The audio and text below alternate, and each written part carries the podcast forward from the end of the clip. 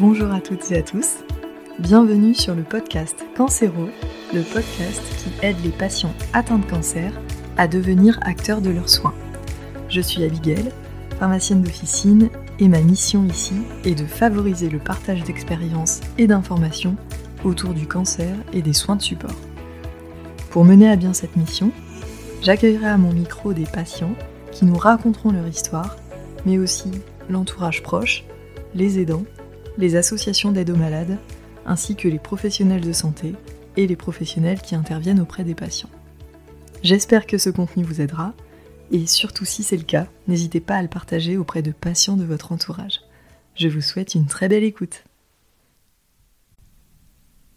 Aujourd'hui, je suis très heureuse de vous faire découvrir l'échange très riche que j'ai eu avec trois patientes formidables, Anne-Sophie, Brigitte et Claire. Je les en remercie encore car nous avons passé un très agréable moment ensemble. L'enregistrement a duré 1h30 et pour que l'écoute soit plus agréable, j'ai découpé cette table ronde en 4 épisodes qui seront diffusés sur 4 semaines. Juste pour vous faire un petit teasing sur l'épisode 1, Anne-Sophie, Brigitte et Claire vont se présenter, raconter leur parcours de soins et les effets indésirables qu'elles ont eus. Nous avons aussi discuté des relations et des discussions que l'on a avec ses proches, ainsi que les conseils et les aides les plus précieuses pendant les traitements. Sur l'épisode 2, nous avons discuté du bénéfice de se rapprocher d'une association, ainsi que de la reprise du travail, avec son lot de difficultés, comme la fatigue et les troubles cognitifs. Dans l'épisode 3, Anne-Sophie, Brigitte et Claire nous présentent l'association dont elles sont membres, Ensemble pour elles, ainsi que le Dragon Boat et les bénéfices de cette activité physique dans le cancer du sein.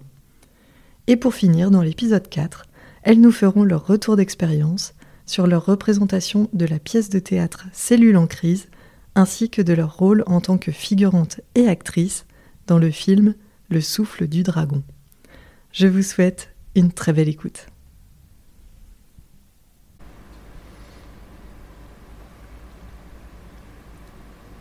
Bonjour à toutes.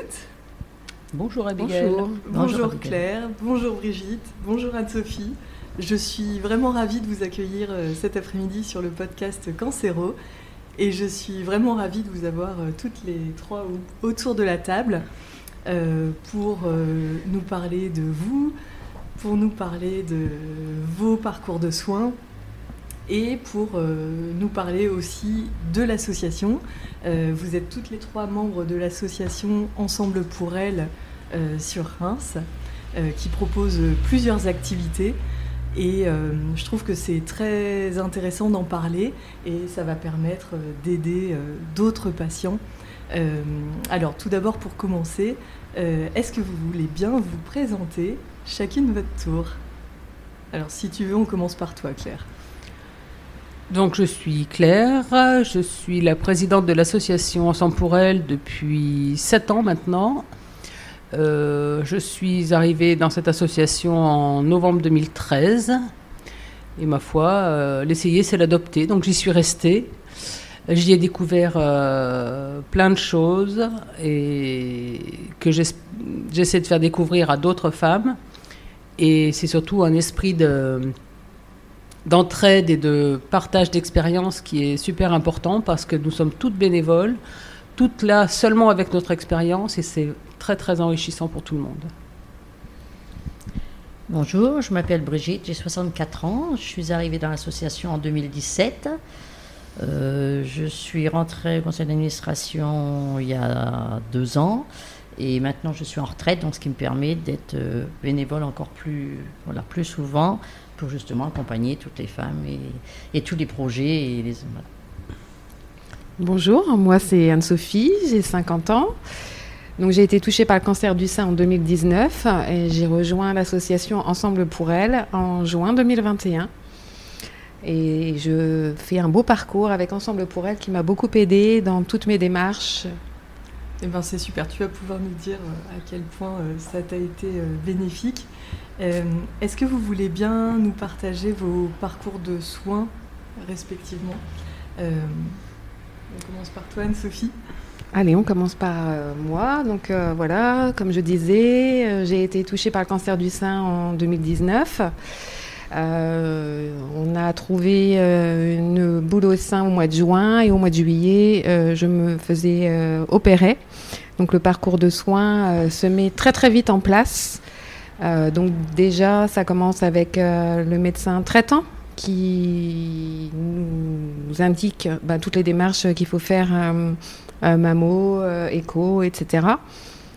Et euh, ensuite vient l'opération et après les traitements. Donc la mise en place des traitements avec les infirmières d'annonce qui nous expliquent un petit peu ce qui va se passer parce que j'ai eu droit de la chimio et après radiothérapie. Donc voilà, la chimiothérapie a commencé en août 2019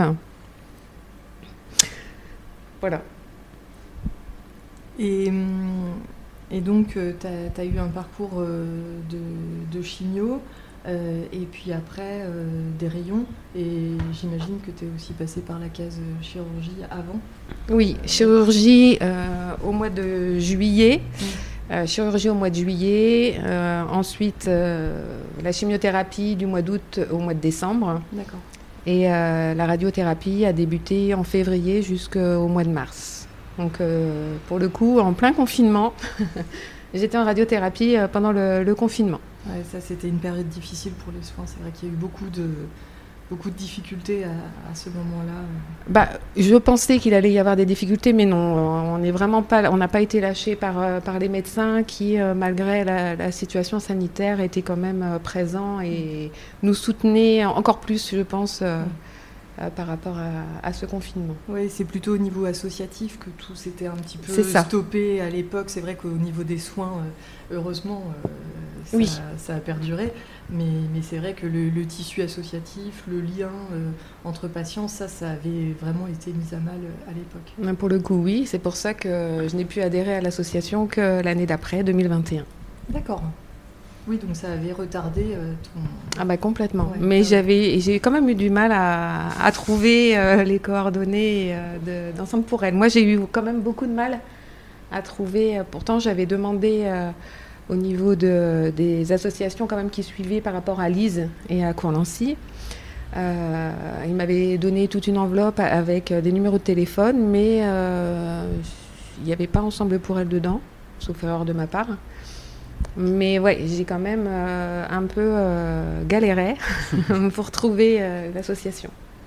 Et d'où l'importance aussi sur ce podcast de mettre en avant des associations et puis de montrer euh, ce qu'il est possible de faire pendant les parcours de soins et euh, de voir avec qui il est possible de se mettre en contact. Euh, ça, ça peut que, que aider d'avoir toute cette information. Et après, voilà, libre à chacun voilà, d'essayer. De, voilà, telle association, telle, telle pratique d'activité physique, mais au moins ça permet de, de connaître et puis et puis du coup de, voir si, si, on adhère ou pas. C'est ça. Mm. Tu n'as pas eu d'hormonothérapie?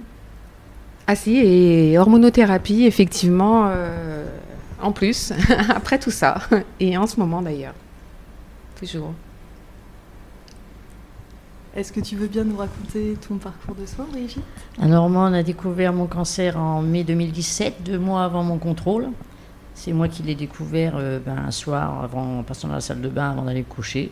Senti bizarre. Donc le lendemain, euh, j'ai appelé ma radiologue et voilà. Donc euh, je suis rentrée dans le système tout de suite. J'ai été opérée donc de la tumeur. On a, j'ai pas eu d'ablation, seulement la tumeur et la chaîne ganglionnaire qui étaient atteintes. Ensuite, j'ai eu de la chimio et de la radiothérapie et de l'herceptine. Mais je n'ai pas eu de d'hormonothérapie. J'avais un cancer euh, invasif triple négatif. Sur le coup, j'ai pas cherché à savoir ce que c'était. Je crois, heureusement, parce que maintenant que je sais ce que c'est, je pense que j'aurais eu beaucoup d'appréhension. Donc voilà. Et donc je suis partie en soins euh, du mois de juillet, enfin c'était l'opération au mois de juillet jusque, jusque février, fin février 2018. Et j'ai intégré l'association au mois de novembre, puisque je la connaissais, et moi qui suis un peu sportive, donc euh, voilà, c'est par le Dragon Boat, moi, que je suis arrivée dans l'association. Hum. D'accord, très bien. J'avais trouvé assez facilement, moi, par contre, euh, parce que je connaissais le nom, je connaissais le. Donc voilà, je n'ai pas eu de soucis particuliers. Je travaillais dans le médical, donc euh, j'avais une bonne écoute déjà au niveau professionnel. Et ça a quand même facilité euh, quand j'ai rencontré l'oncologue et, voilà, et le radiologue, puisqu'ils savaient où, où, je travaillais.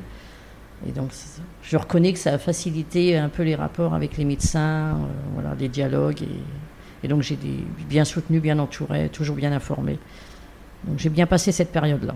Voilà. Après, bon, les soins, euh, ça reste comme assez difficile, surtout la chimio. Les rayons, non, mais voilà. Mais au niveau de l'encadrement, j'ai pas eu, j'ai pas eu un plein. Et après, dans l'association, j'ai bien, voilà, l'accompagnement était très important aussi. Qu'est-ce qui t'a paru très difficile dans la chimiothérapie? Ben, Les trois premières chimios qui nous mettent à plat. Euh, le produit rouge, moi j'appelle ça le produit rouge, c'est terrible parce que moi j'ai eu, bon, j'en ai eu trois et trois réactions différentes, mais vraiment euh, à plat quoi. Ça, en trois mois on est à plat. Après, euh, on continue à être à plat, mais pas pareil. On descend d'un coup et, quand on est active et qu'on se retrouve complètement, voilà, complètement à plat. parce que moi au début j'ai eu ma première chimio, donc j'ai des réactions, ben, mal au cœur, avoir envie de vomir. Ça a duré une petite semaine. Après une semaine, on est mieux. Et après, moi qui courais, donc je, sortais, je courais. Et puis après, on a la deuxième. Donc pareil, une semaine, euh, ben là, j'ai dormi toute la semaine. J'ai pas eu de mal au cœur, mais j'ai dormi toute la semaine. Après, j'ai commencé à courir un peu. Et puis après, la troisième. Et là, non, j'ai pas pu. Euh, alors, pas pu recourir. J'étais vraiment euh, lessivée. Au bout de trois chimios, j'étais lessivée. Après, bon, ça s'est stabilisé. Parce qu'elles sont un peu moins fortes quand même. Mais ça nous met vraiment euh, à plat en trois mois. Et heureusement, tu étais une personne euh, très active et qui faisait du sport. hein, parce que c'est vrai que l'activité physique, ça, ça aide. Oui, parce qu'on a envie, on a envie de euh, sortir. J'essayais de marcher tous les jours, j'essayais, mais on est vite essoufflé. Bah oui, bien On sûr. est vite essoufflé, on, on fait un peu de ménage au bout de 10 minutes, on est fatigué, enfin tout, tout devient Mm. difficile. Mm. Et donc faut savoir, voilà, on se dit bon bah ça va passer, hein, on va... mais en, en attendant on est, on, est, on est là et puis on se dit on est un peu inutile quoi. Voilà. On sait pas quoi, on sait pas comment forcément comment réagir. Mm. Donc euh, toujours l'importance d'être bien entouré, voilà, c'est important. Ouais, les proches t'ont beaucoup aidé. Vas-y Anne-Sophie, dis-moi. Non, mais je voulais aussi rebondir euh, sur l'expérience de, de Brigitte pour indiquer que hum, également j'ai eu ce produit rouge, euh, les trois premières chimios euh, à trois semaines d'intervalle. Mhm. Alors moi j'ai eu les mêmes réactions aux trois, à la différence euh, de Brigitte.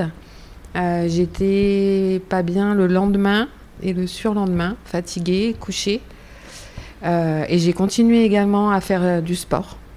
Euh, le vendredi soir, je faisais mon heure de sport, euh, pas après les chimios, mais entre. Moi, j'étais vraiment pas bien deux jours après, et ça s'est stabilisé. euh. Moi, j'ai les corticoïdes chez moi euh, m'ont quand même euh, bien boosté, on va dire. Et toi, Claire, est-ce que tu veux bien nous raconter euh, Ah, Moi, j'ai eu un parcours, de soins? j'ai eu un parcours totalement différent puisque j'ai échappé à la chimio et à la radiothérapie. Donc moi, c'est une, euh, une décharge électrique dans le sein hein, au mois d'avril, l'année de mes 50 ans. Donc j'avais déjà pris mon rendez-vous puisque j'avais reçu une invitation de la Sécu. J'avais pris mon rendez-vous, mais j'avais un rendez-vous en octobre.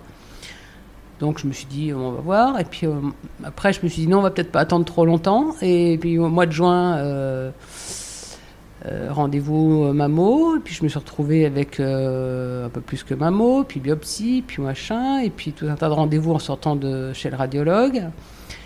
Et puis je suis partie en vacances euh, en attendant le coup de téléphone de mon gynéco pour me dire à quelle sauce il allait manger, certainement. Et puis, ben, début septembre, euh, ablation du sein. Et j'ai eu la chance que les marges soient saines, ce qui m'a évité et la radiothérapie, enfin qui m'a évité la radiothérapie et ensuite euh, pas de propagation, donc pas de chimio. Et puis hormonothérapie pendant six ans et demi, avec toutes les tendinites qui vont bien. Donc heureusement que euh, j'avais une activité sportive puisque je faisais du tennis que j'avais pas vraiment arrêté puisque j'ai été opéré côté gauche et que je jouais du côté droit. Euh, C'est les tendinites qui m'ont fait arrêter le tennis. Et le Dragon Boat, eh ben, j'y suis venue euh, parce que je savais depuis un an que j'allais y venir. quand j'ai vu le documentaire sur euh, Thalassa, le documentaire qui s'appelait Nous irons à Venise, qui était l'histoire de l'équipage. Et je me suis dit, bah, tiens, c'est sympa de savoir qu'il y a ça à Reims. Si jamais ça m'arrive, j'irai les voir. Ben voilà, un an après, j'y étais. Donc je ne sais pas s'il faut y voir une relation de cause à effet. je ne pense pas. Mais en tous les cas, je savais où j'allais. Enfin, je savais où je voulais aller. Je ne savais pas ce que ça représentait. Et j'ai tout de suite été bien accueillie. Et puis, je vous ai dit tout à l'heure, quand on essaye, on adopte. Et euh, Brigitte, tu parlais tout à l'heure de l'apport euh, des proches. Alors oui, parce que moi j'ai deux enfants qui sont loin. Donc je vis toute seule, j'ai perdu mon conjoint il y a 12 ans, 11 ans. Et donc j'ai un fils qui est à l'étranger et l'autre qui est au-dessus de Lyon. Donc, euh, donc je les ai prévenus, ça a été les deux premières personnes proches prévenues bien sûr, mais ils étaient loin pour, pour être là, tout, présent voilà, pour tous ces moments. Et moi j'ai eu la chance d'avoir une équipe professionnelle euh, autour de moi qui m'a accompagné tout au long de ma chimio. Donc, euh, parce que moi j'y allais à pied, habitant pas très loin. Ils me disaient, tu reviens comment? Ben non, euh, tu vas pas revenir à pied. Donc ils avaient fait un tour et à chaque fois que j'allais en chimio, il y en a une qui venait me rechercher, qui me ramenait chez moi. Donc j'étais bien entourée, ils prenaient des nouvelles pratiquement tous les jours. Donc voilà, c'est. Et après mes enfants, bon, j'ai eu la chance que celui qui est à l'étranger est venu au mois de juillet. Il était venu ben, cette année-là trois semaines. Et il a prolongé de quelques jours, puisqu'en rentrant de vacances, euh, j'avais ma première chimio. Donc du coup, c'est lui qui m'a accompagné après ma première chimio. Donc voilà, comme ça, ça a été un peu... il a pu voir un peu ce que, ce que ça pouvait être. Et, pour lui, ça, ça, lui a certainement aussi permis de vivre mieux à distance. Euh, parce que quand, euh, quand il m'appelait, on en causait pendant 5-10 minutes et après on pouvait causer de tout à fait autre chose. Voilà. Mais je pense que voilà, il y en a qui sont pas forcément bien accompagnés. Niveau professionnel, c'est pas toujours ça. Euh, voilà, moi j'avais pas le côté personnel, mais j'avais le côté professionnel. Euh, oui, parce que même si du coup tes enfants n'étaient pas sur place, tu t'es quand même senti bien entouré. Oui, bien, entouré. Voilà. Euh, on a toujours des amis qui téléphonent, mais mais on peut pas leur demander forcément trop de choses et puis on n'ose pas parce qu'on a quand même nos problèmes. Ils ont aussi leur vie et et puis ils n'ont pas forcément l'écoute. Ou, voilà, c'est difficile de s'exprimer sur, sur ce qu'on peut ressentir à ces moments-là, qu'il faut le comprendre aussi quand on est en face. Donc euh, voilà, donc il faut, voilà, si on a au moins ou le côté professionnel ou personnel qui est là pour accompagner, c'est bien. Et d'où l'intérêt de se rapprocher aussi des associations pour pouvoir euh, parler avec des personnes qui comprennent ce par quoi on est passé. Mmh. Oui, puis pour, parler, pour pallier aussi à l'absence de, de, proches ou de, d'écoute. Quoi. Mm. Et toi, Claire? Et puis, les, mm, par, par rapport au, dialogue, euh, Brigitte disait que c'était difficile de faire appel à des amis, parce que déjà, le simple fait qu'on dise qu'on a un cancer, déjà, ça fait peur euh, aux gens qui sont en face. Et après, ils ne savent pas du tout comment se comporter. Alors, nous, on aimerait qu'ils nous parlent d'autre chose que de notre cancer. Et eux, en fait, euh, bah, ils se rattachent à ça pour nous parler. Et dans l'association, en fait, on parle de tout sauf du cancer. Donc, euh, une fois qu'on a vidé notre sac, eh ben, on parle normalement comme euh, si on était avec des gens euh, avant, avant qu'on soit malade. Quoi. Mais c'est super ce que tu dis parce que hum, je suis sûre qu'il y aura beaucoup d'aidants aussi qui vont écouter ce podcast. Et hum, c'est vrai que on ne sait pas toujours euh, quoi dire. Euh, des fois, on a peur d'être maladroit, on, a peur euh, de, mal faire. Enfin, je pense que ça, cristallise beaucoup de peur aussi, le, cancer et ses traitements. Mhm. Et du coup, c'est vachement intéressant de dire que voilà, en tant que patient, ce qu'on attend des proches et des aidants, bah, c'est peut-être tout simplement les discussions du quotidien, sans, voilà, sans que ce soit toujours, toujours tourné sur les traitements et sur, sur la pathologie. Alors moi j'ai un exemple typique, c'est que j'avais un, proche et qui, à chaque fois qu'on se voyait, elle me parlait de, deux autres personnes qu'elle connaissait qui avaient le cancer. elle me disait, bah, tiens, tel, ça se passe comme ça, tel, comme ça. Et un jour, gentiment, je lui ai dit, écoute, quand on se voit, tu ne me parles plus des autres qui ont le cancer. Et quand on joue la pièce, on en parlera tout à l'heure, mais j'y pense souvent parce que c'était surtout ce que j'avais pas envie d'entendre, de, savoir qu'un tel, tel, un tel, parce qu'on avait envie de sortir. Justement, pour voir les gens, c'était de parler d'autre chose, de faire autre chose et, de ne pas euh, euh, avoir à comparer de. Parce qu'on n'a pas envie de comparer, chacun réagit différemment. Donc, euh, qu'une telle personne ait eu tel soin ou telle réaction n'est pas forcément appropriée par rapport à son cas. Et puis, on n'a surtout pas envie, on a envie de, parler d'autre chose. C'est des petites choses. Et je trouve ça très courageux que tu lui aies dit à cette personne. que, que, tu aies eu l'honnêteté de. Je me voyais pas à chaque fois. ça fait ça fait mal au cœur. Enfin, qu'on entend parler que de ça alors qu'on a envie de parler d'autre chose. Donc voilà, j'ai dit, gentiment, si tu veux, on n'en parle plus, on n'en parle pas.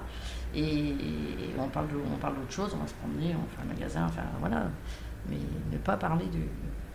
Et voilà, savoir comment j'allais. Euh, ça, voilà, ça en a pour deux minutes, ça va bien, ça se passe bien, et, voilà, on passe à autre chose. Et bah, C'est vrai, je suis entièrement d'accord. Moi, j'ai été énormément soutenue euh, de par ma famille, euh, par mes amis, par mes connaissances au niveau de mon travail, même mes collègues de travail de Paris. Euh, qui m'ont soutenu avec des tonnes et des tonnes de messages euh, sans finalement euh, parler du cancer, mais juste m'envoyer de bonnes ondes, souhaiter bon courage, me dire que ça allait aller. Enfin, c'était vraiment très très bienveillant de leur part. La famille aussi, on n'en parlait pas forcément. Et je rebondis un peu sur ce que disait Brigitte par rapport aux enfants. Moi, j'ai été mise dans du coton par mon mari et par ma fille pendant tout ce parcours de traitement. Et euh, j'ai absolument voulu euh, qu'ils viennent tous euh, me voir quand j'étais en chimio. Et j'ai bien fait parce que ma fille s'inquiétait énormément, s'imaginait tellement de choses par rapport à, ben, comme nous tous en fait. On, a plein d'a priori sur la chimio, donc je voulais absolument qu'ils viennent voir comment ça se passait. Donc ma fille est venue et j'ai bien fait, ça l'a vraiment rassurée. Elle a vu que c'était pas si terrible que ça. Euh, que ça se passait bien. Et j'ai fait la même chose avec mon fils, euh, qui est un peu plus grand. Et euh, je pense que ça, leur a fait du bien de voir comment ça se passait. Et au niveau de, mes amis, je les avais en ligne pendant la chimio, pendant que la chimio passait, là, pendant les trois heures et demie. Moi, j'étais, on papotait avec les copines, et t'as fait quoi? Et le boulot, ça va Et les amours Et ça fait vraiment du bien de, sortir de, ça et de parler de tout et de n'importe quoi.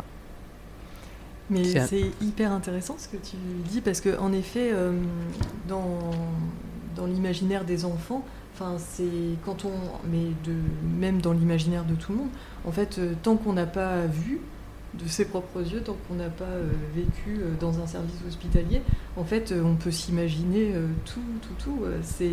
et ça peut être hyper anxiogène. Et c'est vrai qu'une des manières de, désacraliser un petit peu tout ça, bah, c'est peut-être tout simplement euh, d'accompagner la personne euh, en soins euh, pour se rendre compte.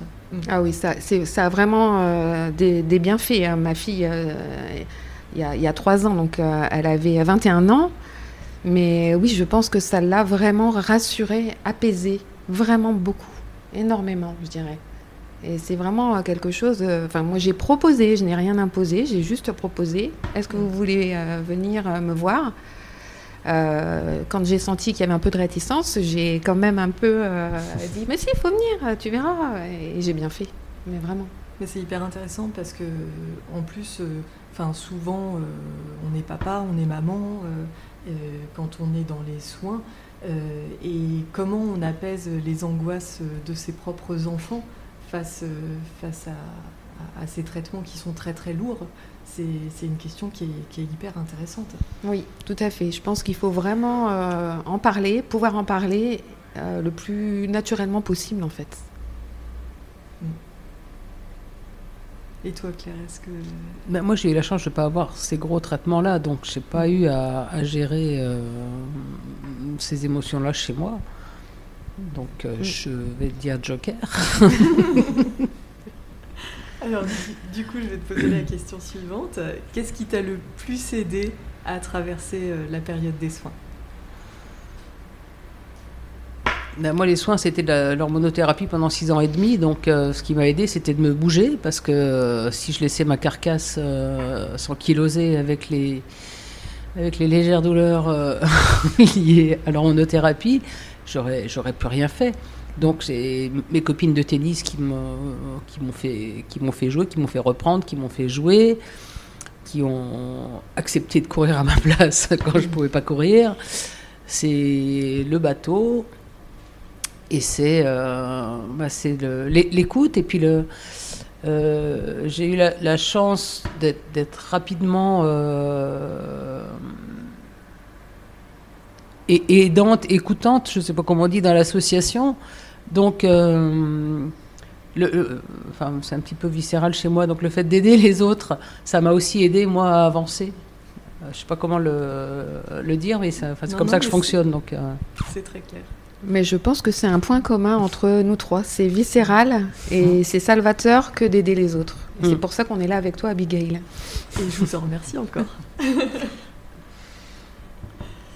Et toi, Brigitte, qu'est-ce qui t'a le plus aidé euh, pendant les soins Pendant les soins, bah, c'est le fait d'être toujours en contact avec quelqu'un, de ne pas rester, parce que moi, je- comme je, suis, je vis seule, de ne jamais être seule, pas à la maison, mais d'avoir toujours des contacts, que ce soit au téléphone, euh, que ce soit pour aller marcher. euh, bon, puis comme j'habite euh, en centre-ville, donc euh, de tout faire à pied, donc j'allais au chimio, au rayon, t- toujours à pied, de, voilà, de, toujours prendre l'air, de, faire de l'activité, de ne pas de ne pas se recroqueviller sur soi-même en se disant bon, je vais pas bien, c'est mieux demain, je vais, rester là.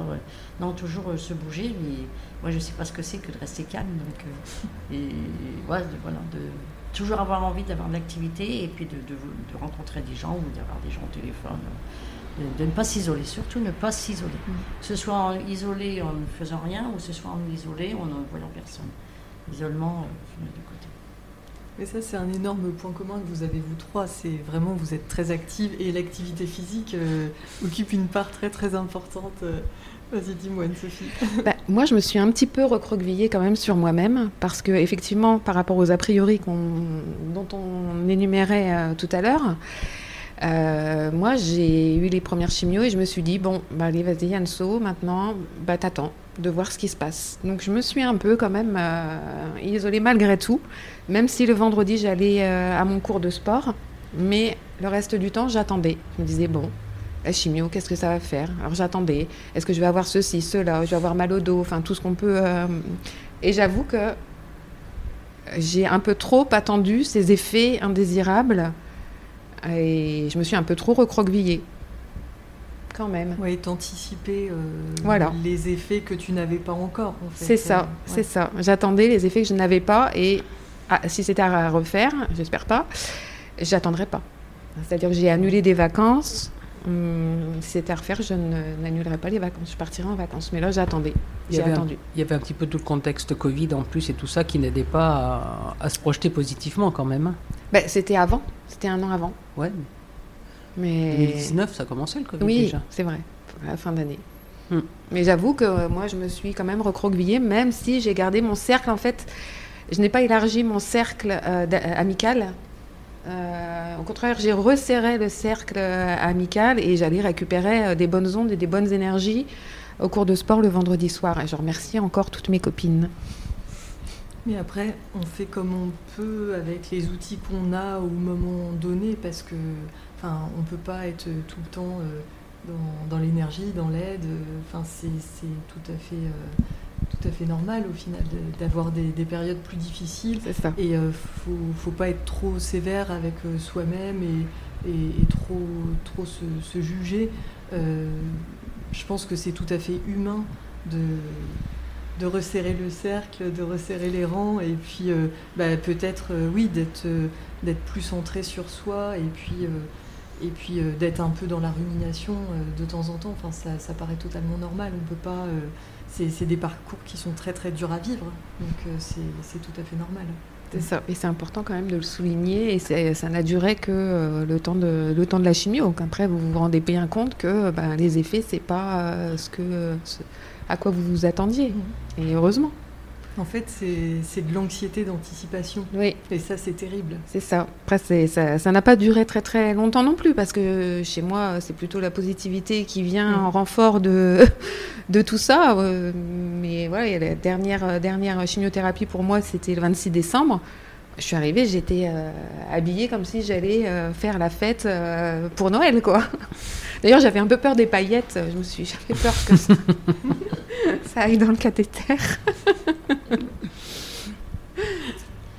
Mais euh, par rapport à l'anxiété d'anticipation, euh, il y, a- il y a même des patients euh, qui ont des nausées, des vomissements, rien que par le fait qu'ils ont peur en fait de la chimio avant même d'avoir les traitements, qui vont déjà vomir, vomir. Enfin, c'est- c'est c'est vrai que c'est terrible et en même temps, c'est c'est totalement humain. C'est ça. Et c'est important d'en parler aussi. Ouais, Ouais. complètement. Et du coup, qu'est-ce que tu conseilles euh, à, ces personnes qui peuvent être dans, ce cas de figure? Qu'est-ce que tu leur conseillerais? Bah, il faut quand même aller de l'avant et continuer ses activités comme d'habitude, sauf bien sûr s'il y a une grosse fatigue, mais vraiment juste vivre normalement. Voilà, sans se poser de questions. Ouais, être trop dans son cerveau et plus euh, dans son physique et, ça. et faire. C'est ça, avancer finalement, avancer. En même temps, on est, on est quand même en mode guerrière, faut quand même le dire. Euh, mode guerrière et pas trop écouter euh, tout ce qu'on peut entendre sur, sur les traitements finalement. Parce que, comme le dit Brigitte, on est toutes différentes et on réagit toutes différemment. Donc les gens qui nous entourent ont tendance à nous mettre un petit peu dans du coton en nous disant non non mais te fatigue pas, euh, reste calme, repose-toi, nana, tu vas pas bien, alors que c'est faux. En fait, quand on a un cancer, on est malade avant de le savoir. À partir du moment où on est en traitement, on n'est plus malade, enfin moins malade. On est malade par les traitements, on est malade euh, par tout ça, et on est malade par l'idée qu'on a un cancer. Mais, mais en fait, c'est pendant qu'on est en voie de guérison qu'on nous considère comme malade. Et euh, c'est toujours à nous de faire la preuve qu'on est capable de faire quelque chose. Et ça, c'est ça, c'est pesant, parce qu'à euh, la limite, il faut qu'on soit presque deux fois plus que comme avant pour, montrer qu'on est capable de faire quelque chose, parce qu'il faut toujours qu'on est dans une société où il faut toujours qu'on prouve quelque chose. Donc écoutez-vous, vous n'écoutez pas votre entourage et vous connaissez votre corps, vous vous connaissez, vivez comme vous voulez. Ah, c'est parfait, hein, tout est dit. Mais c'est très vrai ce que tu dis. L'entourage souvent euh, va dire euh, tu es malade, repose-toi. Enfin ça c'est vraiment un, lieu commun. Et c'est vrai que enfin il y a que nous en tant que patients qui sentons ce qu'on peut faire, ce qu'on est en mesure de faire. Et c'est vrai qu'ils pensent pas faire mal en fait euh, en, disant ça. Mais c'est vrai que enfin tous les patients que j'ai rencontrés m'ont rapporté ça. Et du coup, pour les aidants qui écoutent, euh, c'est utile aussi de le dire, d'autant plus que l'activité physique va combattre la fatigue. Ça aussi, je pense que c'est important de, de, le dire. Et que c'est pas euh, en restant allongé. Alors, bien sûr, il faut savoir se, se reposer euh, en temps voulu, mais, mais c'est pas en restant allongé tout le temps que justement on, on récupère sa forme. Vas-y, dis-moi, Brigitte. Oui, justement, quand je disais on reprend ses activités ou sportives ou à la maison ou le ménage. Après, c'est nous, on sent si on est un peu fatigué, on s'arrête un peu et après on reprend. Mais on, est capable quand même de, faire, de, tout faire ce qu'on faisait avant. C'est juste euh, voilà, les périodes de fatigue euh, suite au traitement. Voilà. Mais on, écoute, on apprend à écouter son corps, on apprend voilà, on écoute plus son corps qu'on écoute euh, les autres si on veut voilà, pour avancer. C'est exactement ça, il faut écouter son corps et pas écouter la bienveillance des gens, même hein? si c'est pour nous, mais Claire a vraiment euh, bien expliqué euh, la problématique. C'est exactement ça. Ainsi se termine la première partie de notre table ronde en quatre épisodes. Pour écouter la suite, je vous donne rendez-vous la semaine prochaine, et d'ici là, si ce format de table ronde vous plaît, n'hésitez pas à me le dire sur la page Instagram du podcast. Petite note de fin d'épisode pour vous rappeler que vous pouvez télécharger le cadeau gratuit que j'ai créé pour vous. Il s'agit d'une feuille très pratique pour les patients et qui permet la prise de notes entre deux passages dans le service hospitalier. Le but de cette ressource est de faciliter la communication avec l'équipe de soins et de ne pas oublier les choses à dire en consultation. Vous pourrez y signaler vos symptômes, vos éventuels effets indésirables, et notez toutes vos questions à poser aux différents professionnels du service. J'espère que cette ressource vous aidera dans votre prise en charge et vous trouverez le lien pour la télécharger gratuitement en note de l'épisode ainsi que sur la page Instagram. Merci d'avoir écouté ce nouvel épisode de Cancero.